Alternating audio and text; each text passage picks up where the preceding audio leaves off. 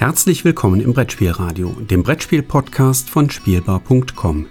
Hier am Mikrofon Jürgen Kahler.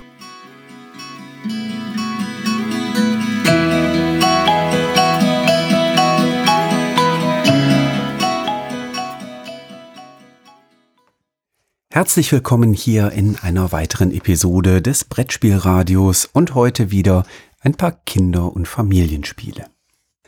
Genauer gesagt ein Kinderspiel und ein Familienspiel. Und das Kinderspiel, das trägt die Kinder sogar im Namen, denn ich möchte gerne Unlock Kids vorstellen. Unlock Kids ist bei Space Cow erschienen, ist äh, in dieser Kooperation zwischen Asmodee und Togo, was vielleicht das ein oder andere Kind dann auch aus einem Fernsehprogramm kennt. Ich kenne mich da nicht so aus, aber das ist wohl tatsächlich im Fernsehen beworben. Und Unlock Kids ist für Kinder ab sechs Jahre aufwärts. Ein bis vier Spielende sind herzlich eingeladen und man spielt so knapp 20 Minuten. Und äh, ja, die Angaben kann ich alle bestimmen, äh, alle bestätigen, nicht bestimmen, bestätigen. Ähm, vom Alter her passt das. Ähm, auch die Spielerzahl eins bis vier kommt ganz gut hin. Mit mehreren sollte man tatsächlich nicht spielen bei Vieren, man muss schon arg die Köpfe zusammenstrecken, äh, aber das geht zu viert noch, wenn der Tisch geeignet ist dafür. Ähm, und mit kleinerer Spieleranzahl geht es auch. Solo haben wir es nicht ausprobiert. Ähm, von daher kann ich zum zu der Solo-Variante nicht wirklich was sagen, wobei äh, es keine Veränderung im Spiel, sondern der Spielablauf ist da gleich. Es ist ein Spiel von äh, Cyril Desmarkt äh, und äh, ergänzt um Marie und Wilfried vor. Reicht sich, reiht sich also in die Unlock-Reihe ein, die ja bei Space Cowboy erschienen ist, der Erwachsenensparte von Space Cow. Ja, soweit zu den Rahmendaten. Was möchte Unlock Kids? Unlock Kids möchte den Kindern Suchrätsel ja im Stil der Unlock-Reihe anbieten. Und äh, das macht es tatsächlich äh, wirklich gut. Ähm, die Kinder werden über Rätsel tatsächlich herausgefordert. Die Kinder knobeln, das tun sie sehr gut. Und anscheinend klappt das auch mit diesem sogenannten Aufforderungscharakter ganz gut. Denn bei uns war es tatsächlich so, dass die Kinder Abenteuer für Abenteuer verlangt haben. Also ich habe das äh, erste Abenteuer auf den Tisch gebracht, beziehungsweise wir sind da mit dem kleinen Tutorial, welches ebenfalls in der Schachtel enthalten ist, gestartet. Und dann kamen die Kinder an den Folgeabenden und wollten immer weiterspielen. Ich glaube, wir haben am ersten Abend zwei gespielt. Dann haben wir nochmal zwei an einem Abend gespielt und dann eins plus eins. Und das lag aber eher an der Uhrzeit, weil wir da schon etwas später begonnen hatten. Daraus kann man entnehmen, ähm, es sind sechs Rätselabenteuer für die Kinder in der Box enthalten. Zwei spielen auf dem Bauernhof, zwei spielen in der Burg von Mac Unlock und zwei spielen in einem Freizeitpark. Zum Spiel selber kann man eigentlich wenig sagen. Ähm, die Partien beginnen immer damit, dass die Kinder eine Auftragskarte bekommen. Das ist äh, auf dem Bauernhof, ist das eine große Papptafel mit einmal einer Geburtstagseinladung und einmal ist dort die Bauernhofzeitung namens Hahn, Henne und Hof abgebildet. Und da ist immer irgendwie eine kleine Geschichte drauf erzählt. Also einmal wird Frau Henne gesucht, die ist spurlos verschwunden gibt so einen kleinen, äh, kleinen einleitenden Teasertext quasi.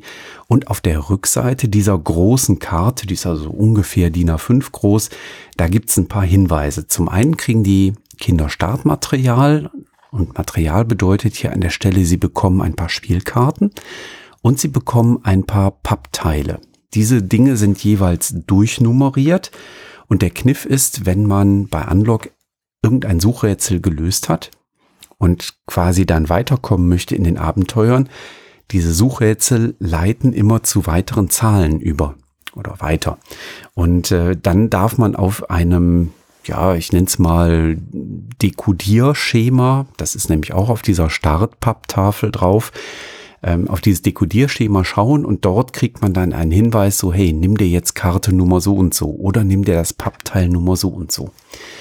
Und äh, auf diesen unterschiedlichen Dingen, die wir da bekommen können, finden sich oftmals kleine halbierte Abbildungen. Wenn man die zusammensetzt, dann ergibt das ein Quadrat und in dem Quadrat ist dann ein kleines Bildchen abgebildet und dieses Bildchen findet man dann eben auf der Dekodiertafel wieder und findet dann da die entsprechende Nummer dazu.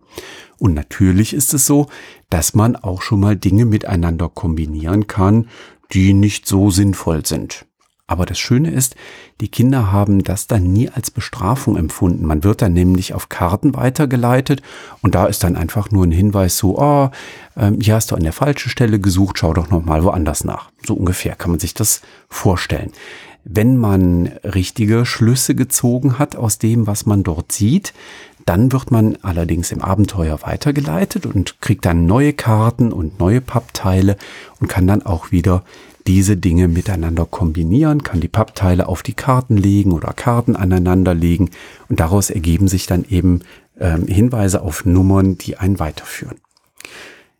Sehr schön finde ich auch den Kniff, dass auf einigen Szenarien, also es gibt dort auch Karten, die dann Ausschnitte von Szenen zeigen, also ein Bild aus der Burg oder ähm, ein Plan dieses Freizeitparks, wo dann auch äh, Abenteuer spielen. Und manchmal sind dort Zahlen versteckt. Das ist manchmal so offensichtlich, dass man es nicht sieht. Ja, ich will jetzt keinen Spoiler äh, hier machen. Manchmal ist es aber auch ganz versteckt, dass dort Zahlen sind. Und spannend fand ich, dass es bei uns durch die Bank weg ganz unterschiedlich war, wer diese Zahlen, die dort versteckt sind, gefunden hat. Das waren mal die ganz jungen Mädels, äh, das waren mal die etwas älteren Kinder und mal waren wir Erwachsenen auch tatsächlich diejenigen, die als erste so eine Zahl entdeckt haben.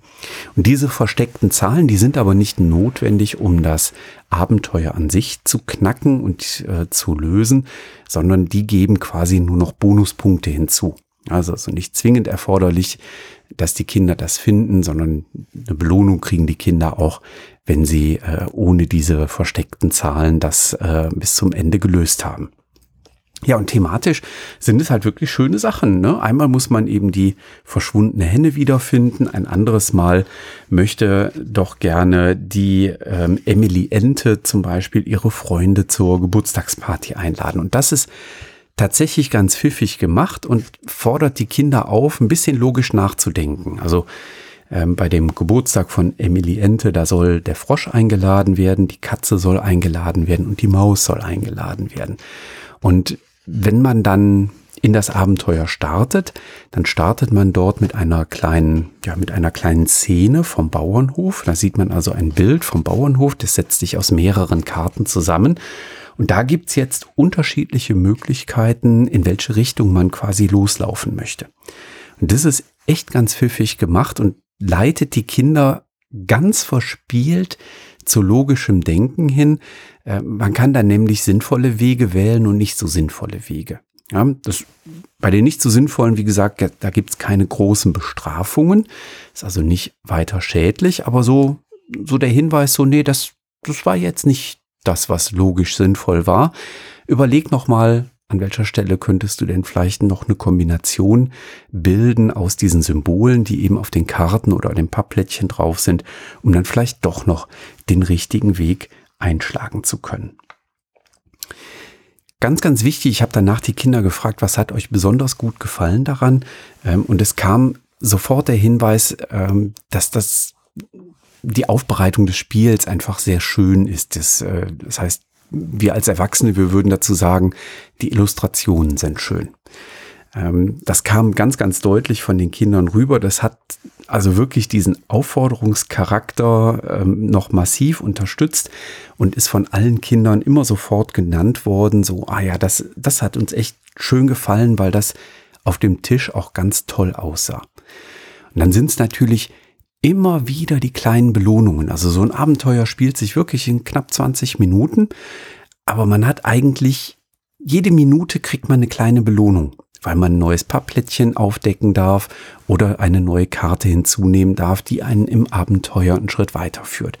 Und das finde ich ganz, ganz toll, wenn ein Kinderspiel genau das hinbekommt, dass die Kinder eben kontinuierlich so diese Belohnung bekommen und mitbekommen, das gemeinsame Spiel ist etwas sehr Schönes und irgendwie ist es bei Unlock auch gelungen, dass ähm, das auch über die Altersgrenzen hinweg gut kombinierbar war und allen Kindern auch gemeinsam, wenn die Kinder in verschiedenen Alterskohorten äh, zusammen gespielt haben, daran Freude entwickelt haben. Ich hatte einmal ein Mädel dabei, die war ein bisschen älter, die war, oh, ich glaube, die ist neun geworden oder nee, Quatsch, zehn äh, ist sie dann geworden. Und die meinte dann irgendwann nach der ersten Partie so, oh ja, wenn ihr jetzt noch eine weitere spielen wollt, ist okay, aber die würde ich jetzt nicht mitspielen. Das ist mir ein bisschen viel Sucherei. Ähm, die hatte dann schon mehr Freude daran bei den Rätseln, wo so ein bisschen geknobelt werden musste und logisch Rückschlüsse gezogen werden mussten. Also auch solche Rätsel äh, sind mit dabei, wo man dann tatsächlich so ein bisschen ja knobeln muss und wo das nicht nur ein reines Suchen ist. Ähm, aber ansonsten waren alle Kinder durchweg ähm, sehr, sehr begeistert von Unlock Kids. Aus der Perspektive eines Erwachsenen, der mitgespielt hat, muss ich sagen, mir haben die ähm, Rätsel auch sehr, sehr gut gefallen. Die einzelnen Abenteuer waren, wie ich fand, sehr stimmig. Wir sind tatsächlich nur auf eine einzige Stelle gestoßen, wo man zwei Dinge kombinieren konnte und wo wir uns in der gesamten Gruppe einig waren, das ist logisch, das zu kombinieren. Und wenn man das gemacht hat, dann kam auch eine Zahl dabei heraus, die auf eine weitere Karte geleitet hat. Und da stellte man dann aber fest, äh, das konnte nicht sein. Das kann nicht die Lösung sein, die wir hier hätten erspielen sollen weil auf dieser dann ausgehändigten Karte, da standen oben Dinge drauf, die man dann abwerfen soll, weil man sie nicht mehr benötigt. Ähm, und das waren Dinge, die wir noch gar nicht hatten.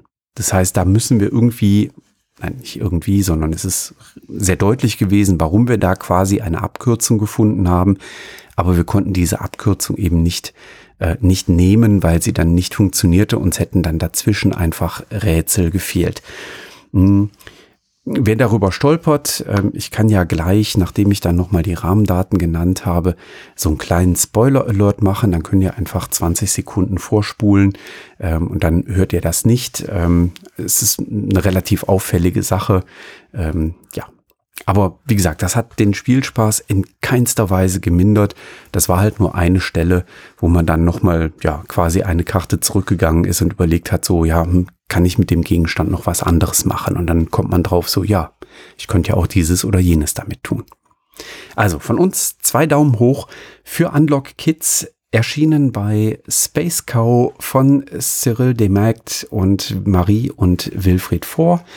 Ein Spiel, in der Altersgruppe ab sechs Jahre aufwärts, ein bis vier Mitspielende und spielt sich ungefähr in 20 Minuten. Ja, dann machen wir jetzt einen kleinen Spoiler-Alarm. Es gibt einmal im Spiel, dass man ein Werkzeug finden kann. Und in dem Moment, wo man das findet, hat man eine kleine Taschenlampe. Man kann Werkzeug und Taschenlampe kombinieren. Die Bilder legen das auch nahe dass man das kann. Das ist aber nicht gemeint im Rätsel. Spoiler Ende. Und damit können wir zum zweiten Spiel kommen. Und das zweite Spiel richtet sich an Familien und ist für Familien gemacht. Und zwar für Familien, die die Nase voll haben, in den Osterferien ständig Uno zu spielen. Und für die gibt es im Verlag Game Factory nun Nope. Und bei Nope spielen wir quasi Uno verkehrt rum. Also es ist eine dieser weiteren Varianten, ähm, die es von diesem Klassiker ähm, entsprechend gibt. Was tun wir bei Nope? Wir wollen eben nicht unsere Karten loswerden, sondern wir wollen am Ende der oder diejenige sein, wo noch Karten auf der Hand übrig sind. Dann hat man nämlich gewonnen. Alle anderen scheiden nach und nach vorher aus, wobei das nicht dramatisch ist, weil es ist meistens eine Sache von äh, ja unter einer Minute, äh, wenn dann der oder die erste rausgeflogen ist, dass die anderen dann auch nach und nach rausfliegen. Also maximal haben wir, glaube ich, mal zwei Minuten ähm, gewartet. Ist ein Spiel in der Altersgruppe ab sieben Jahre aufwärts, aber funktioniert auch bestens in reinen Erwachsenenrunden. Ähm, natürlich ähm, für zwei bis sechs Mitspielende und es dauert so ungefähr eine Viertelstunde, wobei äh, gefühlt das schon sehr hochgegriffen ist von der Zeit. Wir haben deutlich schneller gespielt, also meistens waren wir unter zehn Minuten mit den Partien durch. Wie ist das jetzt? Wieso will ich Karten aufbewahren und auf der Hand behalten? Nun ja, wenn ich eine Karte ausspiele oder mehrere Karten ausspiele, weil auch das kann mir passieren, das ist dann sehr unschön, weil ich will meine Karten ja behalten, dann spiele ich diese auf den Ablagestapel in der Mitte und die oberst liegende Karte, da steht eine Zahl drauf. Und diese Zahl gibt an, wie viele Karten der oder die nächste Spielende ausspielen muss. Und zwar nur Karten der Farbe, die auf meiner von mir zuletzt ausgespielten Karte, also die oben drauf liegt auf dem Ablagestapel, angezeigt sind. Und es gibt Karten, die sind Unifarben, also in Blau, in Grün, in Gelb und in Rot. Und jetzt muss ich ein Lob aussprechen, das sind so Neonfarben. Die Karten sehen einfach super aus. Das sieht total klasse aus, wenn man die Karten auf der Hand hat durch diesen neonfarbenen Druck. Ich habe sowas äh, bislang in Spielen sehr, sehr selten gesehen. Ich vermute jetzt einfach mal, dass das vielleicht daran liegt, dass diese Druckfarben teuer sind. Wenn von sowas jemand Ahnung hat, äh, gerne einfach mal auf unserem Discord bei Beeple einen Kommentar hinterlassen. Das würde mich mal interessieren, ob es wirklich an den Druckfarben liegt die vielleicht teurer sind und deswegen so selten in Spielen benutzt werden. Neben diesen unifarbenen Karten, da gibt es 20 Stück von, gibt es aber auch noch 66 zweifarbige Karten und da sind die Farben so ineinander verschlängelt. Das sieht super aus. Ähm, das ist vom Kartendesign her so, dass man eben immer an den Rändern der Karten sehen kann, welche Farben hat denn jetzt diese Karte, die ich auf der Hand habe. In allen Ecken stehen auch die Zahlen drauf. Auch das ist ja gerne ein Fehler, den Redaktionen manchmal machen, die Zahlen bei Kartenspielen nicht in jede Ecke hineinzuschreiben. Auch der äh, Fehler ist hier nicht gemacht worden, sondern in allen Ecken findet man diese Zahlen in klein abgebildet. Das heißt, ich kann die Karten sauber auffächern. Das kriegen auch Kinder ähm, dann entsprechend gut hin. Ansonsten mal über einen Kartenhalter für Kinder nachdenken und dann spielt man eben reihum aus. Wenn ich jetzt eine zweifarbige Karte ausspiele, nehmen wir mal an, da steht die Zahl 3 drauf und zwei Farben, blau und gelb meinetwegen, dann hat der oder die mir folgende Spielende jetzt die Pflicht, wenn er oder sie kann, drei Karten auszuspielen. Und zwar entweder drei blaue oder drei gelbe, weil das der von mir zuletzt ausgespielten Karte entspricht. Mischen darf man nicht. Ja, das heißt, ich muss wirklich farbrein dann entsprechend ausspielen. Natürlich dürfen auf den Karten andere Farben mit drauf sein, ist ja klar, denn es gibt ja auch ganz viele zweifarbige Karten. Es gibt noch ein paar Joker-Karten, da ist dann als Zahl nur die Eins drauf, ähm, aber es sind eben alle vier Farben darauf vertreten. Auch das ist dann ganz nett. Wenn man bedienen kann, dann muss man bedienen. Das heißt, ich muss dann Karten ausspielen. Ich darf aber auswählen, in welcher Reihenfolge ich die Karten auf den Ablagestapel lege und kann dann so entsprechend bestimmen, auf was denn dann der oder die folgende Mitspielende reagieren muss. Anfangs schielt man natürlich so ein bisschen darauf, dass man als letztes dann eine hohe Zahl ausspielt. Eine 3. 3 in Gelb und Blau, dann muss der folgende Spielende oder die folgende Spielende drei Karten ablegen. Ich will ja Karten behalten, also das ist mein Ziel. Gegen Ende der Runde ist das aber so, dass wir natürlich immer weniger Karten auf der Hand haben. Ja? Ähm, wir starten mit sieben Karten und das baut sich natürlich nach und nach ab. Denn Karten ziehen tue ich nur, wenn ich mal nicht kann. Muss ich also die drei blauen oder gelben bedienen. Ich habe aber nur eine blaue auf der Hand als Beispiel, dann muss ich eine Karte nachziehen dann kann ich immer noch keine drei blauen bedienen. Vielleicht kann ich dann drei gelbe bedienen. Denn wenn ich dann ein drittes Mal die Farbe ziehe, dann muss ich auch entsprechend bedienen. Also es baut so ein bisschen darauf auf, dass man auch wirklich ehrlich ist. Und dann gilt es tatsächlich im Spiel, sich zu merken, wer kann welche Farbe in welcher Stückzahl nicht bedienen, hat aber jetzt nachgezogen. Weil dann sollte man nämlich vorsichtig sein, was man als nächstes diesem Mitspielenden so anbietet und welche Pflicht man auferlegt, was denn zu bedienen ist. Das ist tatsächlich ganz pfiffig gemacht und gegen Rundenende zockt man dann eben eher darauf, dass man selber mal eine kleine Zahl oben drauf legt auf den Stapel, weil mir ist lieber, dass äh, die folgenden eine Karte abschmeißen müssen, als dass ich eine 3 ausspiele, aber derjenige, der mir folgt, vielleicht sowieso nur noch zwei Handkarten auf der Hand hat und ich damit schon fast weiß, so, oh, das wäre jetzt wirklich Zufall, wenn dann über das Nachziehen dann doch noch bedient werden könnte. Also es ist durchaus pfiffig ähm, dabei, was äh, bei Nope passiert. Das reicht aber noch nicht, denn natürlich gibt es auch noch so ein paar kleine Sonderkarten, die auch noch mal ähm, ein bisschen ja durchaus das Ganze ein Level hochheben. Ja, es gibt eine Neustartkarte, da kann man quasi die ausgespielte Karte, die jetzt oben drauf liegt, ignorieren. Ähm, die kann ich überall drauflegen und spiele die dann quasi einfach als einzelne Karte. Und Neustart bedeutet, ich setze alles zurück und ähm, in der Reihenfolge der oder die nächste muss dann darauf mit einer Karte reagieren. Das sind alle Kartenfarben drauf vertreten, ist also so ähnlich wie ein Joker. Das heißt, da kann dann auch der oder die nächste sicherlich darauf antworten. Dann gibt es Durchblickskarten. Da kann ich quasi die Verpflichtung, die an mich gestellt wurde, was ich denn bedienen soll, ignorieren. Das Einzige, was passen muss, ist, dass die Farbe der Durchblickskarte der Farbe der Karte entsprechen muss, die oben auf dem Ablagestapel liegt.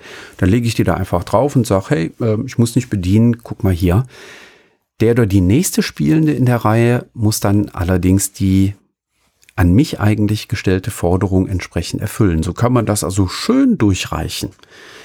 Und da ist ganz toll zu sehen, wenn das dann mal zu Situationen kommt, so jemand spielt eine Karte aus äh, und dann sieht man so reihum sagen alle, nope, kann ich nicht bedienen, selbst nach dem Nachziehen kann ich nicht bedienen.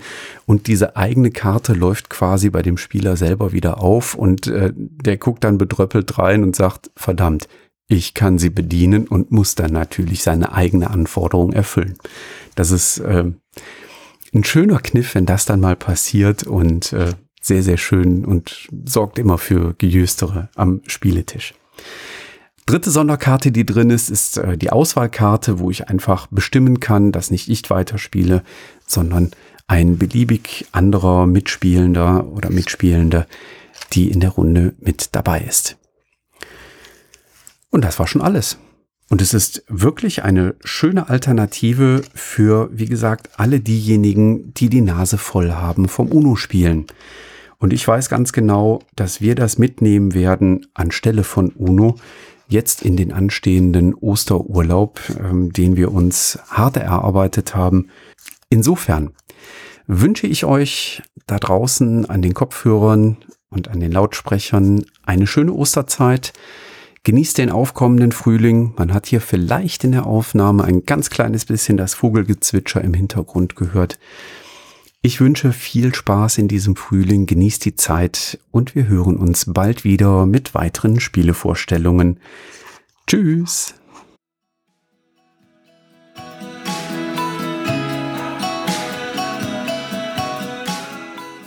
Vielen Dank, dass du diese Episode des Brettspielradios gehört hast. Falls du dich mit mir austauschen möchtest, dann findest du mich auf Twitter unter @spielbar_com. Außerdem gibt es eine tolle Community rund um das Beeple Brettspiel Blogger Netzwerk. Hier nutzen wir Discord für den Austausch mit Hörern, Lesern und Zuschauern.